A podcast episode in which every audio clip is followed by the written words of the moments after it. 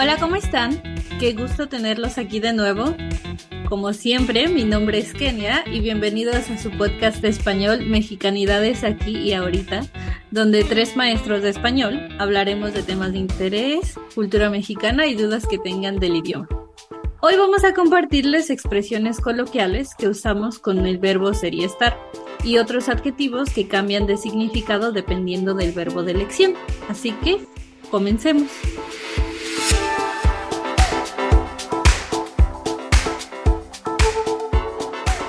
¿Cómo andan? Muy bien, gracias. Todo bien. Guiño, guiño, Muy ¿por bien. qué? Porque iba a poner un emoji. Un emoji, Ah, pero ok. se me- Ah, ok. Bueno, Sayuki. Muy bien, esta semana terminó el semestre en la escuela donde trabajo, así que tengo muchos documentos por calificar. Oh, ay, esos días. Hace tiempo que no siento la presión de los exámenes finales, pero tampoco el alivio del futuro descanso. Qué triste.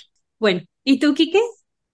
Todo bien, disfrutando aquí de una tarde un poco fresca. Bueno, era fresca hace rato, pero ahora tengo calor. Oh, qué mal. Bueno, como ya habíamos mencionado, vamos a hablar de los verbos ser y estar, que yo sé o sabemos que es el coco de muchas personas. Así que en esta primera parte vamos a compartir unos adjetivos que cambian de significado cuando los usamos con ser y con estar. Quique, vamos a empezar contigo.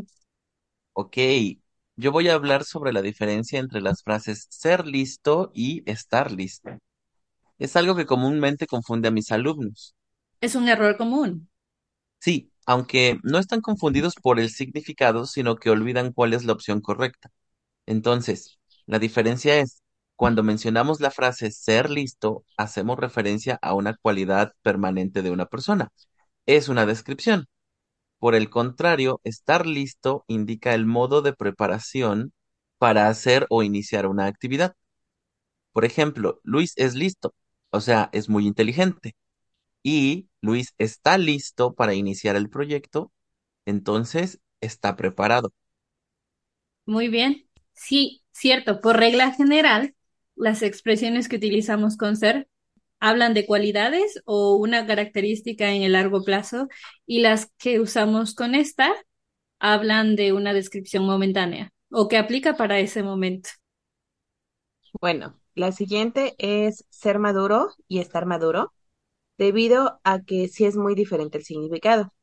Cuando decimos que está maduro, es que están listas las frutas o verduras para consumir. Entonces, normalmente es con comida cuando ocupamos está maduro.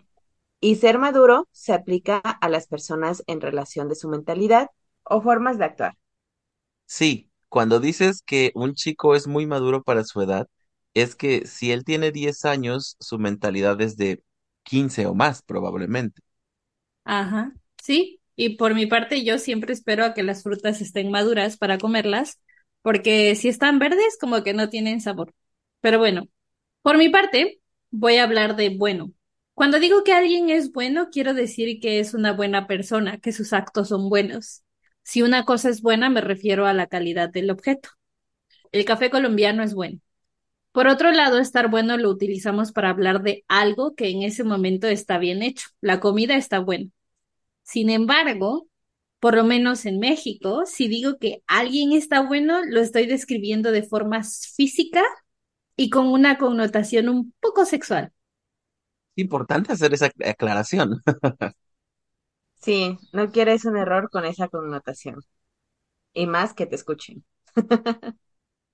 Ok, otro par de frases del que les quiero hablar son ser malo y estar malo, dos bastante buenas para saber diferenciar. ¿Y cómo explicarías la diferencia? Fácil, ser bueno es una característica de las personas. Luis es bueno con sus estudiantes, o sea, es muy amable. Y estar bueno es una frase que usamos para indicar que algo nos gusta o nos parece agradable.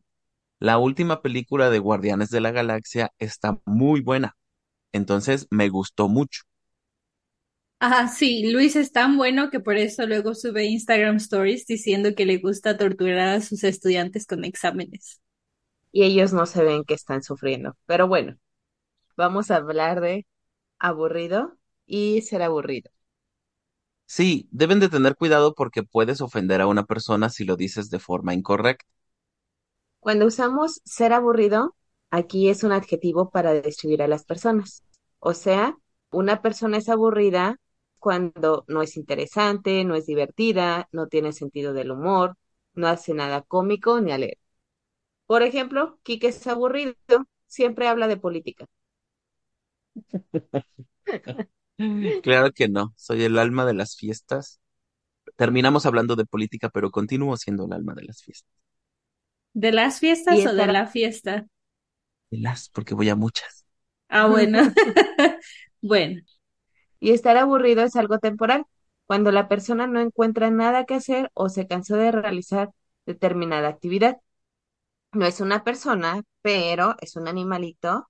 En el siguiente ejemplo, mi perrita está aburrida, vino a enseñarme su juguete para jugar con ella en este momento. No es cierto, vino a verme a mí.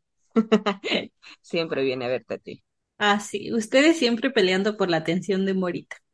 Bueno, otro adjetivo es la palabra orgulloso. Em, por ejemplo, si yo digo que alguien es orgulloso, es ese tipo de persona que cuando se equivoca o comete un error, es difícil que acepte su culpa o que se disculpe porque tiene mucho orgullo como para aceptar que puede equivocarse. Y curiosamente, si digo que estoy orgullosa o que alguien está orgulloso, me refiero a que estoy muy contenta o satisfecha por algo o alguien y por algo que esta persona hizo. Yo estoy orgulloso de ti. Yo también. Bueno, no sé cómo tomar este cumplido, pero también estoy orgullosa de ustedes. Otras bastante comunes son estar interesado y ser un interesado. Es divertido cómo dos frases tan similares en estructura pueden ser tan diferentes en significado. Sí, hay un mundo de diferencia entre las dos. En la primera, si yo digo que Luis está interesado en algo, quiero decir que a Luis le gusta esa cosa y trabaja con ella o la practica. Kenia, por ejemplo, está interesada en el atletismo, le gusta y lo practica. Por el contrario, ser una persona interesada es una idea negativa. Una persona interesada es alguien que, por ejemplo, finge o pretende ser amigo de otra persona, pero en realidad solo está con él o con ella por un beneficio recibido. Es una persona deshonesta que solo la mueve el interés. Exacto, yo no lo habría dicho mejor. Ok, la siguiente es ser rico, que significa una persona que tiene mucho dinero. Sí, por ejemplo, Kenia es rica, por eso nos presume que siempre sale de viaje y compra cosas muy caras. Ay, ni al caso, siempre me la paso trabajando. Por eso soy rica, dice Kenia. Siempre se pelean por eso también. Sin Y la otra, Ajá. y la otra es estar rico. Significa que está sabroso o delicioso. Y normalmente es con la comida. Por ejemplo, los chilaquiles de ayer estaban bien ricos para chuparse los dedos. Sí, y con las personas debes tener cuidado de decir ese chico está rico, porque quiere decir que ese chico es muy atractivo para ti, tú consideras que ese chico es muy guapo. Ajá, bueno, yo he escuchado otro significado para estar rico con las personas, pero nuevamente es como estar bueno. Estar bueno y estar rico, si lo uso con una persona, tienen un sentido muy sexual. Y hay una excepción cuando se habla de que una cosa es rica en otra cosa, en la que el significado de tener mucho dinero cambia a tener mucho de esta otra cosa. Por ejemplo, la naranja es rica en vitamina C o la comida mexicana es rica en vitamina T. Tacos, tlayudas, tostadas, tortas y tamales, y etcétera. Ah, bueno. Para cerrar esta mini sección me toca compartir despierto. Una persona que es despierta es alguien mentalmente ágil, aprende rápido y es astuto. Y estar despierto es más simple porque es lo opuesto de dormir. Por ejemplo, hoy Kike no está muy despierto porque anoche no se durmió temprano y tiene un poco de sueño. Exacto. Me pidieron, por favor, esperar a una persona para abrir la puerta porque no tenía las llaves de la casa y llegó muy tarde en la noche. Espero no vuelva a pasar o en el futuro no voy a hacer el favor otra vez. Bueno, Y en esta otra parte del episodio vamos a compartir frases coloquiales con ser y estar, que no tienen un sentido literal, pero sí un sentido coloquial en México. Por ejemplo, ser uña y mugre. La usamos cuando tenemos una relación muy cercana con otra persona, tanto así que se comparten características de personalidad o que se complementan. Alguien me dijo por ahí que mi mejor amiga y yo somos como uña y mugre cada que nos vemos. Hay una sinergia muy curiosa cuando estamos juntas. Pero bueno, basta de romanticidades. Oh, como Luis y yo, que igual no nos despegamos. Tú eres la mugre, yo soy la uña. Ah, bueno. Ay, quieras. Sería al revés. Yo quiero hablarles de la frase ser el ajonjolí de todos los moles. Me gusta mucho porque el mole es mi comida favorita en realidad. Usamos esta frase cuando estamos involucrados en diferentes actividades, en ocasiones más de las que podemos manejar. Por ejemplo, Sayuki es el ajonjolí de todos los moles porque toma muchas clases y cursos al mismo tiempo y después dice que está muy cansada porque tiene muchas actividades. Yo pienso lo mismo, pero pues así le gusta y aprende. Bueno, eres igual, Kenia. No. Bueno, O sea. no tienes muchas actividades, pero sí trabajas bastante. Bueno, Otra de las expresiones que ocupo mucho es ser todo oídos. Y como se han de imaginar, significa escuchar con mucha atención a una persona. Recuerdo que cuando llegaba con mi mamá a contarle algo, siempre me decía, dime, soy toda oídos. Qué ternura. También mi mamá lo hace. o cuando el chisme está bueno, somos todo oídos. En fin. En este momento pienso en una frase muy curiosa y un poco más callejera. El caldo no está como para frijoles. Se usa en tiempos difíciles, tanto si es por dinero o por alguna situación a la cual no se debería añadir otro problema, pues no hay suficiente tiempo, dinero o energía para resolver. Así no la he escuchado y en realidad nunca la uso. Sí, nunca la he usado. No la conozco. Ah, pues tal vez yo vi mucha televisión de pequeña. Probablemente sí. Otra frase de la que les quiero hablar es estar en la edad de la punzada. Aunque nosotros tres ya pasamos por esa edad hace mucho tiempo, No tanto como tú. no importa que Sayuki y Kenia digan que no es cierto, yo sé que sí. Hemos trabajado con personas en esa edad y no es una experiencia fácil de olvidar. Pues no tantos como Kike, pero Sayuki. Qué buenos años. Bueno, ¿y cómo la explicas? Es simplemente una forma que tenemos los mexicanos para referirnos a la etapa de la adolescencia en los jóvenes. Los chicos de la secundaria están en la edad de la punzada. Son muy enérgicos, tienen cambios de humor muy drásticos, experimentan sensaciones o sentimientos que no entienden. En un periodo, es un periodo muy activo para ellos y en ocasiones difícil para sus maestros especialmente. Sí, sí, nos ponemos un poco difíciles. Y bueno, según yo, hay algunos maestros que le huyen a trabajar con adolescentes. Yo digo que es retador, difícil, pero no sé si imposible. Otra expresión es estar de malas, que significa estar de mal humor. Yo estoy de malas cuando tengo mucha hambre, así que siempre trato de comer en un horario específico. ¿Y a ti, Quique? Igual, tener hambre.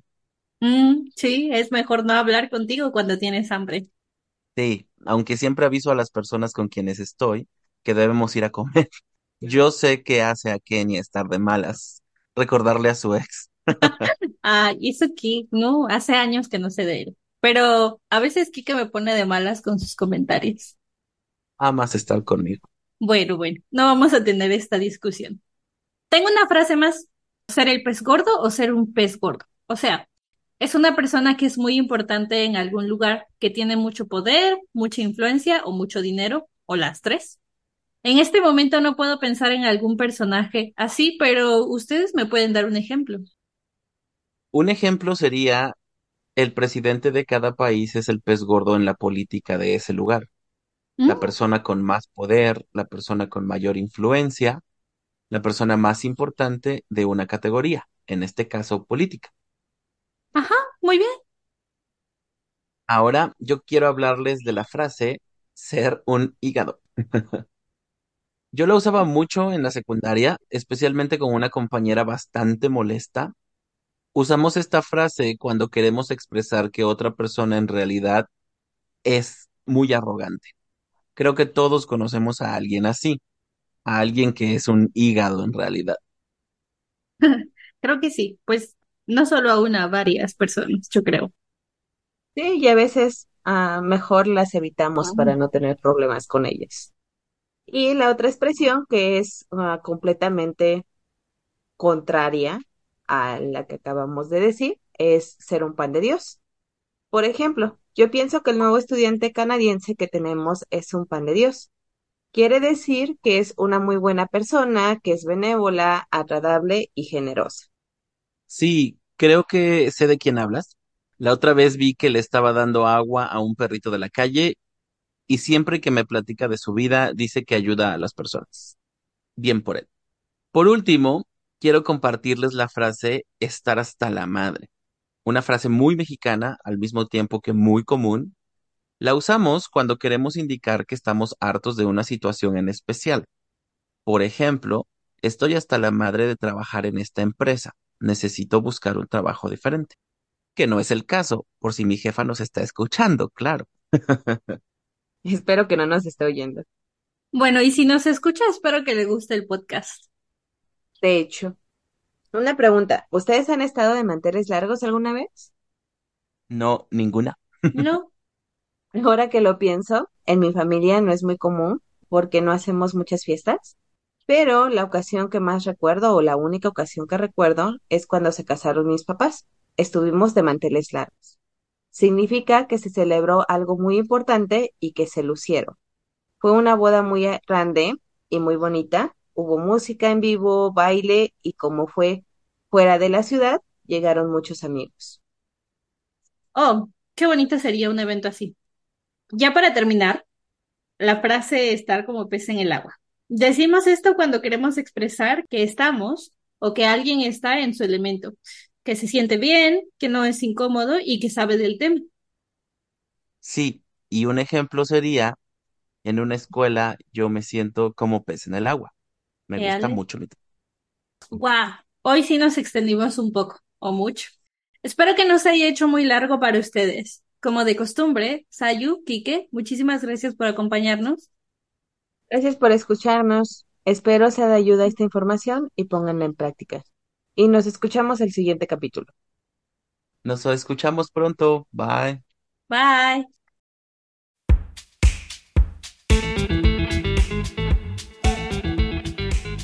Muchas gracias por acompañarnos nuevamente en este episodio de su podcast Mexicanidades aquí ahorita. Como siempre, no olviden suscribirse y dar me gusta. Así nos ayudan a que más personas nos escuchen. También déjennos sus dudas o comentarios en el canal de YouTube, en Spotify, en Apple Podcast. Nos oímos en el próximo. Bye.